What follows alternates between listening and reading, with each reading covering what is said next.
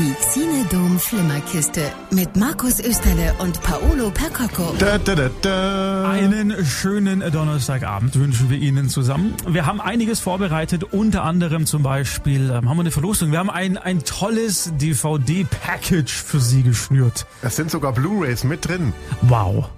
Wir sind so modern. Ja, total. Diese Sendung ist unfassbar modern. Und wir reden natürlich auch, äh, um Ihnen ein paar Tipps zu geben, was es sich lohnt anzuschauen. Zum Beispiel gleich über eine neue Serie von ZDF Neo, die in der Mediathek des ZDF vollständig abrufbar ist. Richtig, ich habe sie auch gesehen und äh, ich bin schockiert.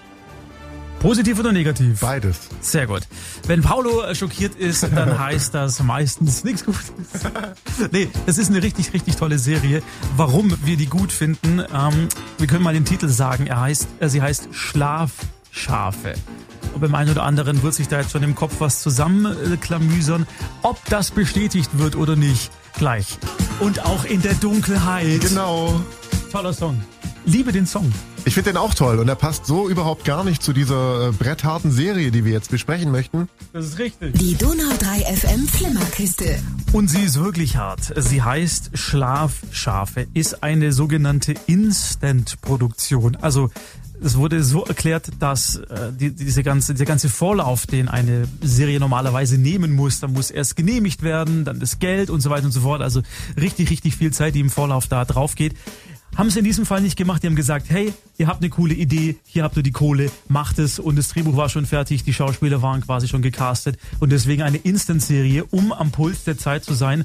Und genau das macht diese Serie, wie ich finde. Und das kann man jetzt schon mal im Voraus schicken, sehr, sehr gut. Das stimmt, aber Instant-Serie, ich meine, in den 80er oder 70er Jahren war das ganz normal. Oh, ein Redakteur, oh, du hast eine geile Idee, super, hier kriegst 100.000 D-Mark, äh, dreh mal eine Reportage, dreh einen Film. Heute ist es ja alles so unglaublich schwierig, bis man an einem Redakteur überhaupt vorbeikommt. Von so her ähm, lasse ich das mal so stehen, dass es jetzt Neudeutsch Instant-Serie heißt.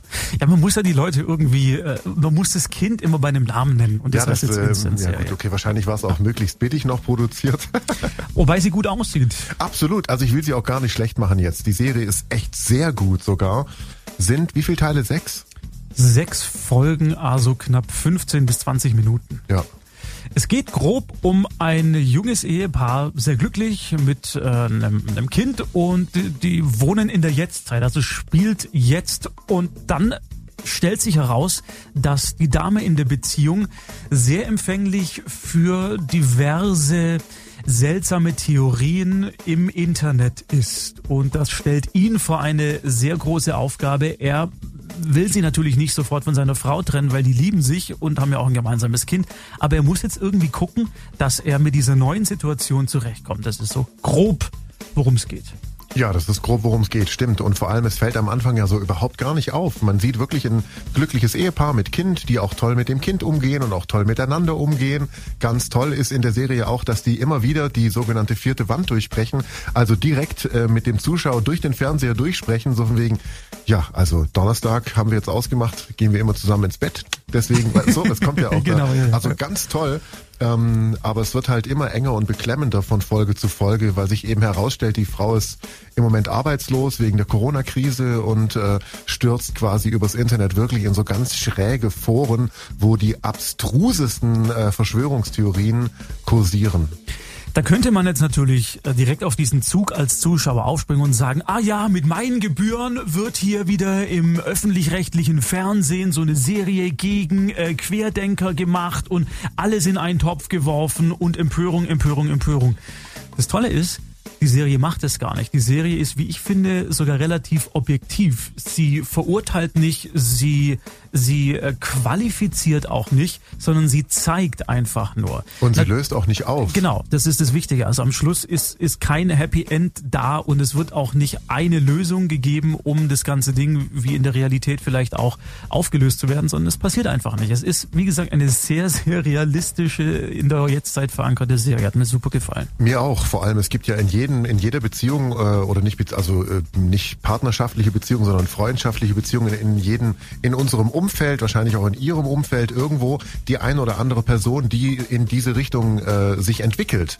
Mir geht's gerade so, wir hatten vorher davon gesprochen, mhm. dass eine gute Freundin von mir gerade auch wirklich ganz streng in diese Richtung geht und man kann nichts tun, egal was ich versuche, egal was ich ihr sage, egal mit welchen Fakten ich ihr auch komme, die ich belegen kann, die, die stimmen, also mit und so weiter. Ähm, ich rede gegen eine Wand, ich kann nichts tun. Und das macht diese Serie auch so hart. Genau. Weil es, weil es einem den Spiegel vorhält Absolut. und zeigt, hey, egal was du machen willst, du kommst da einfach leider leider nicht durch. Und, und äh, was, was auch schön ist an dieser Dynamik zwischen den beiden, er lässt nicht locker.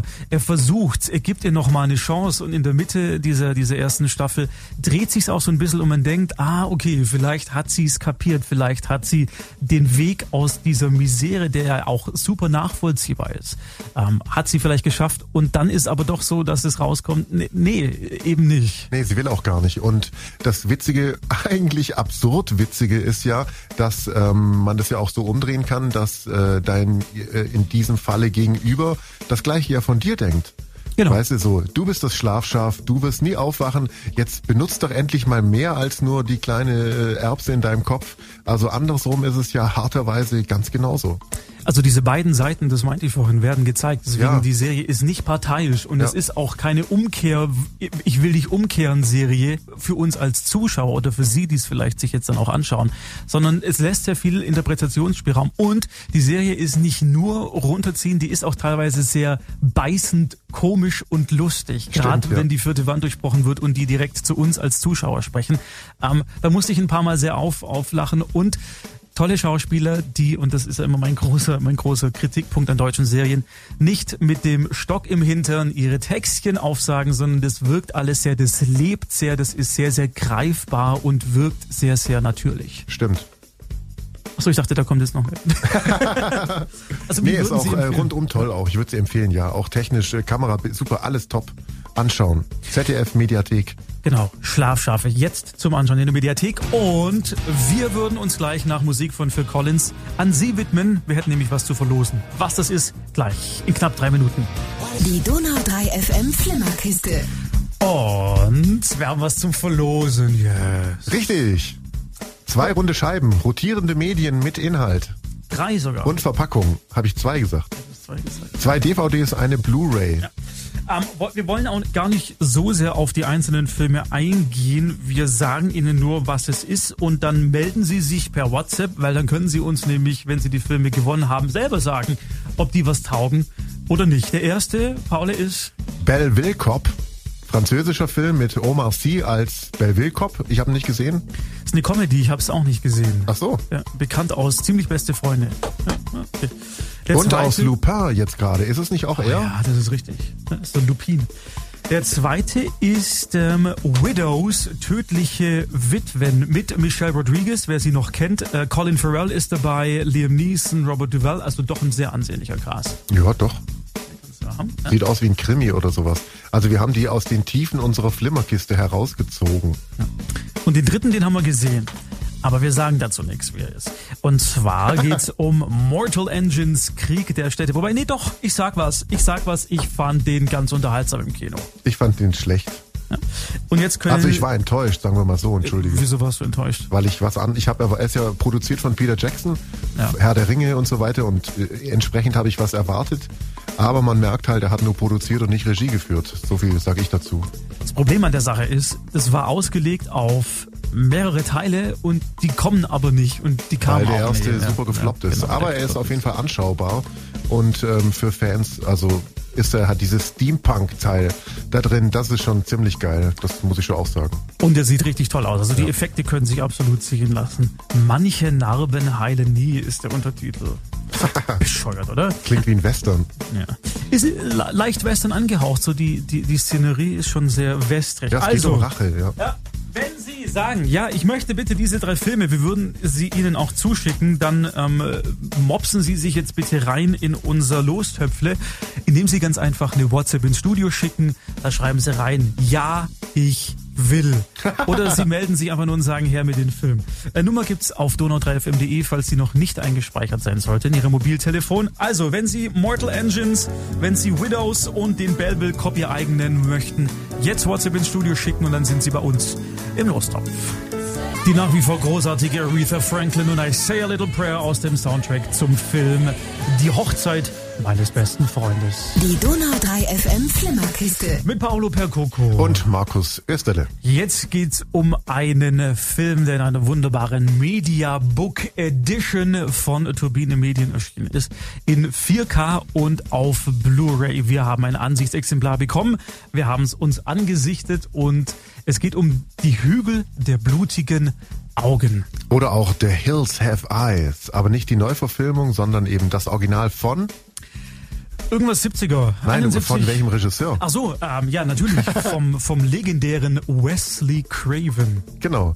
Kennen Sie? Ja, äh, Scream hat er gemacht. Der hat gemacht. Ähm, Scream 2 hat er gemacht. hat ich gemacht. muss zugeben, ich komme gerade auch ins Stocken. Bin total am überlegen, was hat denn der? Der hat doch die totalen Kultdinger gebastelt, vor allem Naja. also Scream 1 und 2. Das ist ja eher so ähm, die, die Nachgeburt.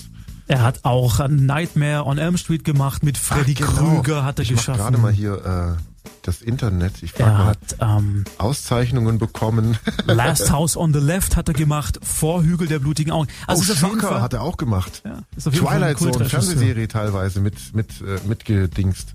Das Ding aus dem Sumpf, ja genau. Ach, das ist, ach nee, Hügel der blutigen Augen hast du jetzt gesehen? Gut, auf jeden Fall ein Kultregisseur. Und dieser Hügel der blutigen Augen war lange Zeit in Deutschland auf dem Index, durfte also nicht beworben werden und äh, ist vor ein paar Jahren dann runtergeflogen vom, Index und mittlerweile ist er ganz normal, frei, legal äh, äh, verkaufbar und kaufbar. Natürlich ab 18 Jahren freigegeben. Wobei man da jetzt sagen muss, das ist jetzt keine Schlachtplatte geworden. Also die, die Gewalt auf dem Bildschirm hält sich in Grenzen. Es ist eher die, die sehr seltsame Atmosphäre, die den Film auch heute noch interessant macht. Er ist nicht besonders gut gealtert, muss man sagen. Also er hat schon einige Längen, aber das, was Wes Craven auszeichnet, indem er in diesem Wüstensetting, also es geht um eine Familie, die äh, durch die Wüste fährt, dann ähm, geht das Auto kaputt, sie äh, kommen nicht weiter, sind gestrandet und werden dann von Kannibalen an und überfallen und dann teilweise auch äh, um die Ecke gebracht. Und gegessen? Nee, Ach so, weil du Kannibalen gesagt hast. Mutanten, sorry, es sind Ach so. Mutanten. Es sind Mutanten, es sind keine Ah, Kannibalen. gut. Ja. Kleiner, feiner Halb Unterschied. so schlimm. genau. äh, und, und deswegen, der Film ist, ist aus heutiger Sicht natürlich ein bisschen lame. Also ein Jugendlicher würde sagen, boah, bleib mir doch mit dem langweiligen Kack weg und würde nach zehn Minuten vielleicht schon ausschalten. Aber aus filmhistorischer Sicht, weil er natürlich auch viele andere Regisseure beeinflusst hat, die Art, so eine Geschichte zu erzählen, auch in den heutigen Horrorfilmen noch teilweise aufgegriffen wird. Deswegen ist es schon ein interessantes Teil. Ich schaue auch gerade mal, der ist von 1977. Der ist so alt wie ich, Siehst du? der Film. Ja. Ähm, und das ganze Ding ist ja jetzt schon auch eine, also ich habe ja die, die Box gesehen, ähm, sieht ja schon sexy aus, wie so ein Buch und mit ähm, vielen Infos drin wahrscheinlich auch wieder, oder? Da ist ein Booklet geschrieben von Thorsten, ich habe den Nachnamen vergessen, wo nochmal so die ganze, Sträter. ganze Geschichte. Nee, glaube ich nicht. Ich glaube nicht, dass er sich solche Filme anschaut. Da wird auf jeden Fall nochmal die Produktionsgeschichte aufgerollt, auch wie Wes Craven überhaupt zum Film kam.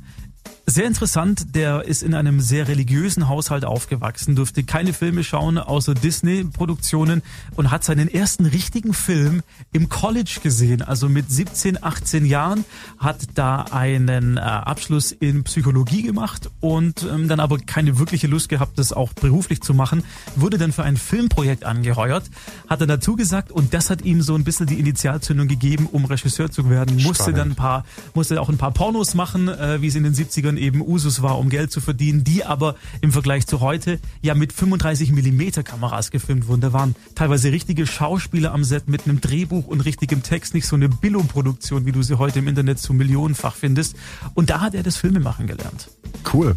Also ich meine, als Psychologe hast du schon mal gute Voraussetzungen, um Regie zu führen, aber die Geschichte wusste ich jetzt nicht. Und ähm, ist halt ein Sammlerstück einfach oder so ein Liebhaber-Ding für richtige krasse Filmfreaks. Tolles Bild, also das Beste, was man aus dem Material noch rausholen kann, äh, auch soundtechnisch. Es gibt zwei Synchros, eine alte Synchro, da haben sie damals, um der deutschen Zensur ein bisschen entgegenzuwirken, aus den Mutanten haben sie Aliens gemacht. Also sie sprechen die ganze Zeit von Aliens. Und es gibt noch eine zweite Synchro, die ist dann ein bisschen werkgetreuer, ein bisschen neuer, wo es dann wirkliche Mutanten sind. Okay, die haben ja. den nochmal synchronisiert, jetzt ja. dafür oder davor? Für die DVD. Krass, genau. okay. Also Fein. Ist wirklich, wirklich schönes Ding, äh, schönes Mediabook geworden. Hügel der blutigen Augen mit viel Material, wie du es gerade eben schon gesagt hast. Vor allem natürlich für Sammler sehr, sehr interessant. Jetzt zu kaufen, überall, wo es Blu-rays gibt, von Turbine Medien erschienen. Wir wären gleich wieder da, Herr Perkoko, ist das richtig? Das stimmt. Sehr gut. Nach Musik von Paul Simon. You can call me Al. Oder Marke, mir egal. Die Xinedom Flimmerkiste mit Markus Österle und Paolo Percocco. Einen schönen Donnerstagabend. Teil 2 dieser wunderschönen Sendung. Und gleich hat Paulo sich einen Film angeguckt, also er hat sich einen Film angeguckt und erklärt ihn gleich.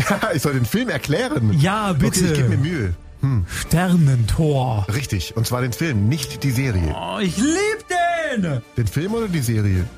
Nee, den Film, die Serie habe ich nie gesehen. Echt? Ja. Ich nicht wirklich. Läuft das nicht auf Tele 5 oder sowas? Ja, kann sein. Das ist halt irgendwie MacGyver im Weltraum oder so. Also die Serie ist fantastisch. Äh, freudscher Fehler. Der Film ist fantastisch. Die Serie, die habe ich mir, die hat mich nicht so eingesaugt einfach. Warum, Paolo, die, den Film, jetzt hätte ich es auch schon fast gesagt, den Film mag, nicht die Serie, darüber sprechen wir gleich. Nach Wilhelm Schmitz. Die Donau 3 FM Flimmerkiste.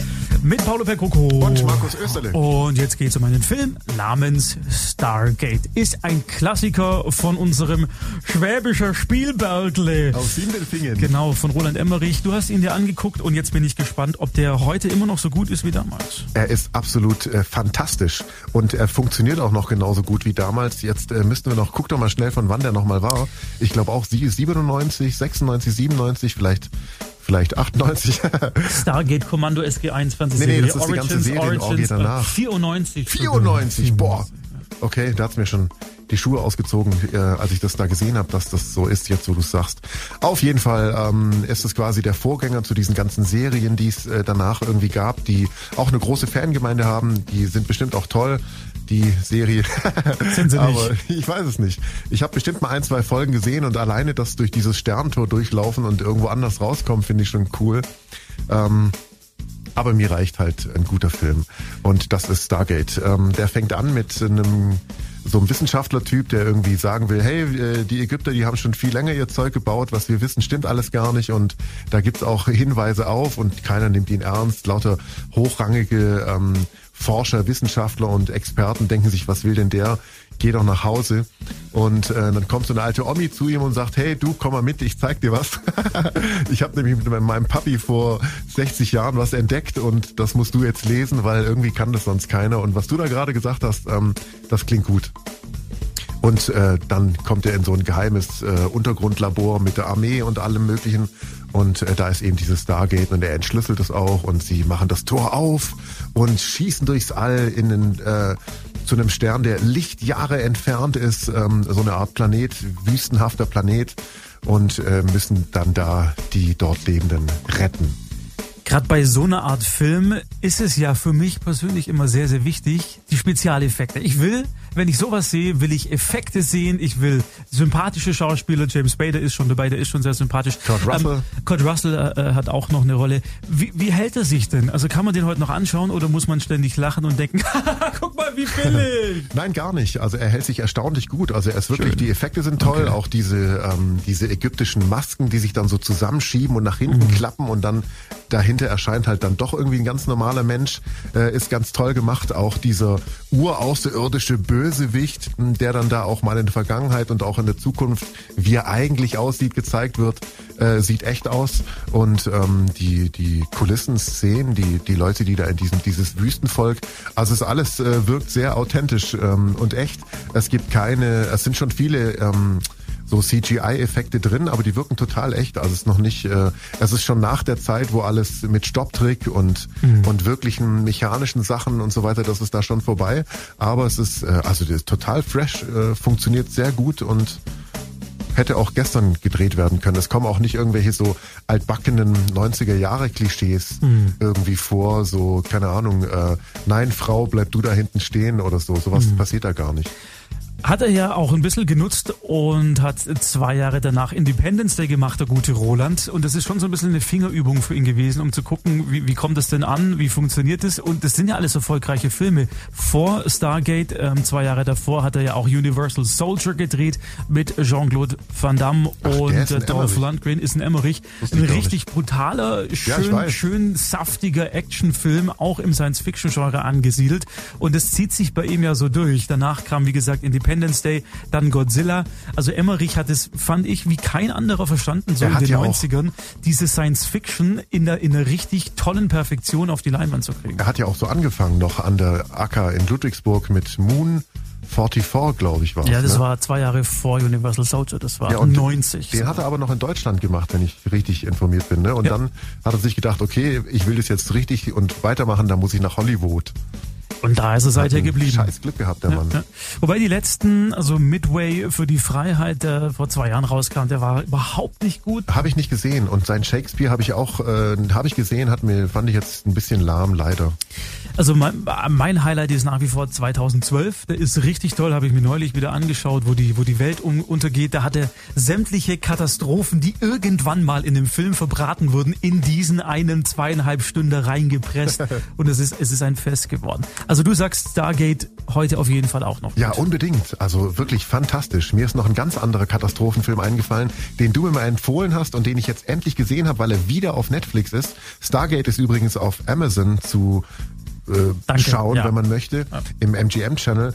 Ähm, aber ich mir weiß, mit Gerald Butler, wo ich gedacht habe, nee, will ich nicht sehen, wo du ähm, meintest doch. Ähm, Iceland, nee, Greenland. Nein, Greenland nicht. Egal, vielleicht fällt es mir noch ein, sage ich es nachher. Okay. Während Paula überlegt, ähm, sage ich nochmal, bitte schauen Sie sich Stargate an, weil der richtig, richtig gut ist. Und Absolut. wir sprechen gleich über eine absolute Kultserie aus den 90ern. Das ja. Revival, halt die Klappe, steht gleich an. Es geht um Friends hier nach äh, Tom Cochran. Geostorm. Cochran und Life is a Highway auch verwendet worden im Film Shrek in der Version von den Rascal Flats. Und Paulo ist eingefallen, wie der Film heißt, der aber nicht von Emmerich ist, aber sich anfühlt, als wäre es ein Emmerich-Film. Er heißt Geostorm und ist von Dean Devlin, der ja aus der Emmerich-Mischpoke äh, entstammt, der Emmerich auch seinen eigenen Durchbruch äh, zu verdanken hat. Und Geostorm war eine Weile lang eben nicht auf Netflix, war dann wieder auf Netflix, ist glaube ich auch noch auf Netflix und macht einen Heiden Spaß. War's es? Ja. Sehr schön, dann können wir jetzt über Friends reden. Na gut. Donau 3 FM Flimmerkiste. Sorry, ich habe gerade zu dir gesagt, halt die Klappe. Das war sehr unhöflich und ich möchte mich dafür in aller Ehrlichkeit entschuldigen. Also hättest du sowas über Star Trek The Next Generation gesagt, hätte ich auch gesagt, halt die Klappe und ich hätte mich nicht entschuldigt. Und wir haben gerade ähm, während der Musik auch, habe ich dich gefragt, wie, wie viele Folgen hat Friends? 236. Und Star Trek The Next Generation hat nur 178. Was, was heißt das jetzt? nichts, dass deine halt mehr Folgen hat. Naja, heißt eigentlich gar nichts. Ich meine, natürlich ist Star Trek viel besser. Das, naja, gut. das, das Vergleichen ist ja schwierig. Also Friends ist Friends. Warum reden wir jetzt über Friends? Das ist ja erstmal eine Frage, die Sie sich jetzt natürlich gestellt haben. Um, und das ist eine ganz einfache Lösung in ein paar Tagen. Die Frage stelle ich mir übrigens auch. Heute in einer Woche, genauer gesagt, am 27. Mai, läuft in den USA das Friends Reunion Special. Eine Stunde hätte letztes Jahr schon laufen sollen oder aufgezeichnet werden sollen, ging da nicht wegen der Pandemie. Es ist vor Live-Publikum, wie die ganze Serie übrigens auch vor Live-Publikum aufgezeichnet wurde. Und was denn? Ich habe mir gerade vorgestellt, Star Trek wäre auch vor Live-Publikum aufgezeichnet worden. Entschuldigung. Das war, was für ein Aufwand ist das? Die sitzen alle draußen im Weltraum. Ja, genau. Nein, Quatsch. Okay, Friends. Nein, ähm, also klingt übrigens spannend plötzlich. Ist vor, ist vor Live-Publikum aufgezeichnet worden und ähm, es geht halt darum, die Serie ist 2004 ausgelaufen, ist zehn Jahre gelaufen, 94 ging's los, also so ein richtiges mit 90er Jahre Juwel. Hat dann das auch voll an mir vorbei. Das ist ja. Ich dachte, das wäre viel später. Nee, das ist ja parallel fast schon zu Star Trek. Ist auch in Deu also hatte in Deutschland einen sehr sehr schweren Stand diese Serie. Die kam erstmal mit sehr viel Verzögerung hierher, ist dann unfassbar schlecht synchronisiert worden. Also da ist wirklich jeder jeder Anflug von Witz ist ist durch die schlechte Synchro rausgeprügelt worden aus der Serie, hat Sat 1 dann im Nachtprogramm versendet. Deswegen ist es in Deutschland nie irgendwie so wirklich im Mainstream angekommen. Aber es ist doch eine, es gibt doch einen riesen Hype um diese Serie. Der kam dann erst danach, gerade als Ah. dann die, die DVDs rausgekommen sind und als auch diverse Streamer die aufgenommen haben in ihr Programm, Netflix zum Beispiel, Okay. hat sich da so ein, in Deutschland auch so ein Hype darum entwickelt und ähm, die Rechte sind sehr teuer. Ich glaube, Netflix hat 300 Millionen Dollar für, für Aber du hast Jahr. es äh, schon in den 90ern gesehen, oder? Ich hatte, nee, ich hatte es Anfang meines Studiums gesehen. Ähm, ich habe Englisch studiert und wollte dann irgendwie gucken, dass das Englisch ein bisschen besser wird, ohne gleich ins Ausland gehen zu müssen. Und dann riet mir jemand, schau dir doch mal Sachen auf Englisch an. Und mach's mit der Serie Friends. Das ist einfach zu verstehen. Die reden sehr, sehr deutlich. Die reden nicht so schnell. Und Hättest du erfährst mal noch so ein bisschen was über die, über die Kultur. Okay. Und deswegen ist dann, ist Friends so mein, mein Ding geworden, um Englisch richtig gut zu lernen. Okay. Und da hat es dann so angefangen. Das war so Anfang der Und 2000er. jetzt gibt's eine Reunion und die sind alle knackalt wahrscheinlich? Ja. Es gibt eine Reunion und jeder von den sechs äh, Schauspielern ähm, bekommt allein für diese eine Stunde Fernsehen 2,5 Millionen Dollar. Hättest du mal damals doch selber mitgespielt, oder? Noch viel besser, die haben in den letzten beiden Staffeln für jede Folge, für jeden Schauspieler eine Million Dollar rausgemacht. Das ist ja so viel, wie wir pro Folge Flimmerkiste bekommen. Richtig. Und das finde ich ungerecht, weil ich finde, wir machen eine härtere Arbeit als sie. Nee, also es ist wirklich, also dieses Phänomen Friends ist vor allem im englischsprachigen Bereich natürlich sehr, sehr groß. Mittlerweile, wie du es gerade eben auch schon gesagt hast, in Deutsch auch. Und dieses Special, da freuen sich einfach unfassbar viele Leute drauf, weil das natürlich auch sehr viel mit Nostalgie zu tun hat. Also wie gesagt, das ist halt einfach ja Mitte der 90er gewesen. Und man will halt wissen, A, wie sehen die aus und B, was ist in diesem Special denn jetzt geboten? Weil das wurde sehr, sehr geheim gehalten alles. Ich kann sehr gut nachvollziehen, wie du dich fühlst, weil das muss so ähnlich sein, wie wenn es jetzt ein Special mit einer Reunion von ähm, Star Trek das nächste Jahrhundert beziehungsweise Next Generation geben würde mit äh, Data, Picard, Geordi, äh, Will Riker, Diana Troy, Beverly Crusher, die kenne ich ja alle. Das ist ja, bei mir waren es tatsächlich die 90er, hat aber nie aufgehört, die Faszination, gerade für eben diese zweite Serie. Und es gibt ja tatsächlich schon ähm, ähm, Gerüchte, dass der nächste Star Trek-Film möglicherweise so eine Art Crossover sein wird zwischen, ähm, also, naja, dass da eben die Next Generation vielleicht noch mal ins Kino kommt, möglicherweise auch mit einer neuen Besetzung. Mal schauen, wie das wird, aber ja, ich verstehe was. Äh, ich verstehe, wie du dich fühlst. Ja, diese, diese, diese ganze Nostalgiewelle ist halt einfach unfassbar stark. Und, und äh, HBO Max, so heißt der Streamingdienst in den USA, ähm, der zu Warner Brothers gehört, die auch eben Friends produziert haben. Das ist die Verbindung. Deswegen läuft es da und die haben sich auch die Rechte nochmal. Die wollen natürlich die Leute zu ihrem Streamingdienst locken dadurch. Das ist ganz klar. Aber muss man auch sagen, wenn, wenn Sie jetzt sagen, okay, ähm, hat mich bisher nicht interessiert. Ich, ich wage da mal einen Blick. Also es ist wirklich mein großes Anliegen, dass Sie das auf Englisch anschauen. Es ist wirklich easy zu verstehen und ähm, dadurch merkt man erstmal, wie witzig diese Serie tatsächlich ist und woher dieser Hype auch kommt. Weil Ich das mir- ist verloren gegangen. Ich habe mir damals tatsächlich VHS-Videokassetten bei Andere Welten in Hamburg importieren lassen aus England, weil die eben auch PAL sind und hier laufen, von The Next Generation auf Englisch. Weil mir ging's genauso in der Schule. Ich wollte einfach äh, auch, wir hatten mal einen Austauschschüler und danach dachte ich, wie cool, es gibt wirklich Leute, die sprechen das wirklich. Was für ein irrer Gedanke. Und deswegen wollte ich äh, eben auch das mir mit Filmen so, das fand ich toll. Ja. Also es funktioniert. Es funktioniert tatsächlich. Das Englisch verbessert sich merklich. Man muss ein bisschen durchhalten, man muss sich ein bisschen durchbeißen, aber es funktioniert. Und wenn wir jetzt so viel über Friends gesprochen haben, dann sollten wir natürlich auch den Titelsong anhören. Damals von den Rembrandts. I'll be there for you. Wir sind gleich wieder da nach diesen drei Minuten Musikgeschichte. Der Titelsong zur Serie Friends von den Rembrandts. I'll be there for you. Donau 3 FM Flimmerkiste. Ein letztes Mal zurück. Äh, wir hätten ja unser wunderbares DVD-Paket. Genau. Wollen Mit- wir jemanden anrufen? Ja, mach doch mal. Die Geli ist gezogen worden. Im besten Fall geht die Geli jetzt auch ran.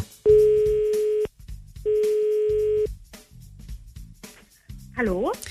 Hier sind der Paulo und der Markus von Donau 3 FM. Angelika, hi. Hi. Wie Hi. geht's dir? Gut. Was machst du grad? Ähm, Radiohörer? Und telefonieren mit uns. Ja, jetzt telefoniere natürlich. Du hast dich ähm, angemeldet für unser DVD- und Blu-ray-Package. ja. Gibt es einen der drei Filme, die du dir noch gemerkt hast, wo du sagst, oh, der interessiert dich ganz besonders? Ja, gute Frage. Aber du bist allgemein filminteressiert wahrscheinlich. ja. Was ist denn dein Lieblingsfilm? Oh, darf ich das jetzt so sagen? Ja, klar. 50, 50 Shades of Grey. Ach cool. Habe ich nicht gesehen, aber ist ja sehr modern. Naja, schon wieder alt eigentlich. Echt? Ja, der Okay. ist schon Ja. drei Jahre auf dem Buckel. Ähm, ge- wenn, wenn die Kinos offen haben, was sie ja leider gerade nicht haben, aber wenn sie offen haben, würdest du sagen, du bist eine häufige Kinogängerin oder eher selten? Mittel. Also, ja. Ich guck- Ich gucke gern Filme, gucke viel, was mich interessiert, geht dann definitiv auch ins Kino. Schön, Äh, Genau. Heute Mittag habt ihr auch schon vorgestellt, den dem Brandner Kasper. Oh, der war toll. Hast du ihn gesehen? Ja. Der war doch super, oder? ja, einfach genial. Bulli halt. Ja. Das ist ja richtig sein Herzensprojekt gewesen. Hat mir auch großen Spaß gemacht, der Film. Doch, der ist echt schön. Cool. Und da kommen jetzt noch drei Filme dazu. Mortal Engines, äh, Krieg der Städte, Widows, Tödliche Witwen und der Belleville Cop sind zu dir, Geli, unterwegs. Geil, Hammer, Dankeschön. Kein Problem. Wir klären hinter den Kulissen gleich, wo es hingeht. Bitte nicht auflegen. Und ansonsten sag mal einen schönen Rest vom heutigen Donnerstagabend und danke, dass du dich gemeldet hast. Ja. Danke, gleichfalls. Ciao. Ciao.